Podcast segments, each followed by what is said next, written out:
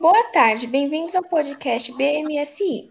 Hoje vamos entrevistar três cientistas que tiveram colaboração ou vão explicar alguma descoberta das áreas de biologia, física e química.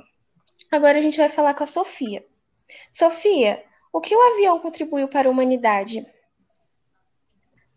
O avião é um dos meios de transporte mais importantes que o homem criou. No começo, o avião foi muito utilizado na Primeira e na Segunda Guerra Mundial, como aviões militares. Após o fim das guerras, o avião começou a ser mais explorado, e conforme o tempo, ele passou a transportar pessoas, levar cargas, cartas, encomendas, animais, e percorre grandes distâncias e cruza oceanos em pouco tempo. O que o avião 14 bis foi usado para a Segunda Guerra Mundial? Não, pois o 14 bis é um avião feito de bambu e linho.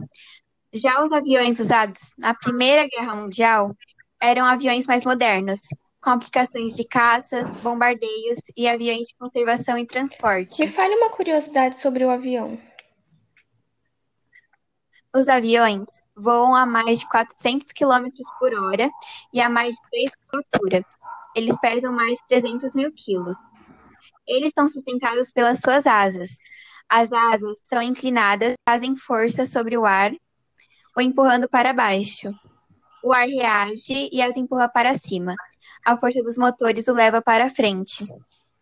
Obrigada pela entrevista, Sofia. Obrigada. Boa tarde, meu nome é Bianca e hoje entrevistaremos a pesquisadora Melissa Destro Rodrigues, que trabalhou com James Allison, vencedor do Prêmio Nobel em Medicina de 2018. Olá, Melissa, obrigada por estar conosco. Gostaríamos que você contasse um pouco sobre a pesquisa em parceria com o pesquisador James Allison, da Universidade de Texas, sobre a imunoterapia. Como você tinha dito, o, ele venceu o Prêmio Nobel de Medicina e há muitos anos o professor Allison vem estudando como fazer com que o sistema de defesa do nosso corpo seja capaz de destruir células tumorais. Uma das principais células de defesa contra o câncer é o linfócito, que é uma célula capaz de reconhecer qualquer molécula invasora no nosso corpo. Por exemplo, as bactérias, vírus e também as células tumorais. Acontece que nessa doença, os linfócitos estão desligados, porque existe uma molécula na superfície da célula que envia um sinal de inativação para esse linfócito. Dessa maneira, a célula não consegue matar a célula tumoral.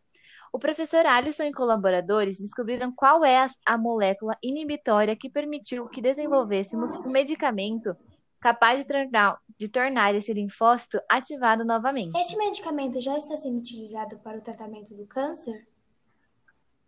Sim, nos Estados Unidos já está aprovado para muitos tipos de câncer, com resultados excelentes.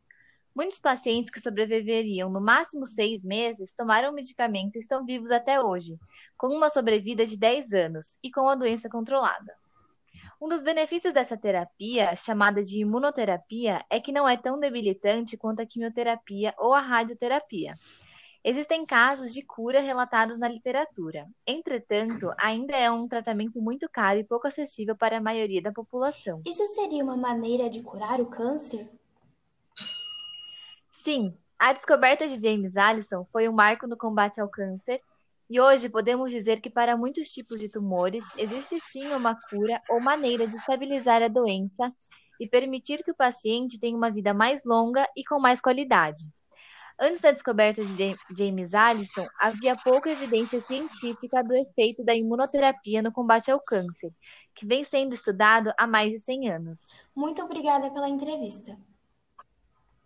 Obrigada eu. Agora irei entrevistar a cientista Isabelle. Olá, Isabelle, tudo bem? Muito obrigada por estar conosco esta noite. Qual então... experimento a, ciência, a cientista participou? Bom, é, eu e alguns cientistas, incluindo o inglês Frederick Study, realizamos alguns experimentos envolvendo elementos radioativos e assim descobrimos os isótopos. O que Bom, são isótopos? Os isótopos são assim. Vamos supor, um mesmo elemento químico ele pode ser constituído por uma mistura de diversos átomos com o mesmo número atômico. Assim, possuem o mesmo número de prótons e elétrons, porém apresentam números de massas diferentes. Por eles pertencerem ao mesmo elemento químico, esses átomos deveriam ocupar a mesma posição na tabela periódica, por isso acabam recebendo o nome de isótopos, que significa mesmo lugar. Para que esse experimento contribuiu? Bom, alguns, isótopos, alguns isótopos, que são os radioisótopos ou isótopos radioativos, eles emitem determinados tipos de radiação, obviamente. Eles podem ser usados na área da medicina no estudo de algumas doenças e distúrbios fisiológicos. Quando eles são administrados ao paciente, eles apresentam a propriedade de se concentrar em certos órgãos ou tipos específicos de células e assim detectam a existência de possíveis alterações. Na medicina, são usados também para diagnósticos e tratamentos de doenças, tendo a principal base da medicina nuclear, essa área da medicina, ela utiliza materiais radioativos para acompanhar processos metabólicos através de imagens, combater patologias e sintomas como a dor causada por metástase. Por último, finalizando, esses metais, que são os isótopos, eles têm perigosas propriedades. Também, além da medicina, são usados para combustível das usinas nucleares e também por arqueólogos que utilizam o método do carbono 14 para determinar a idade de ossados e artefatos antigos. Muito obrigada pela Muito entrevista. obrigada. Muito obrigada pela entrevista, Sofia, Isabelle e Melissa.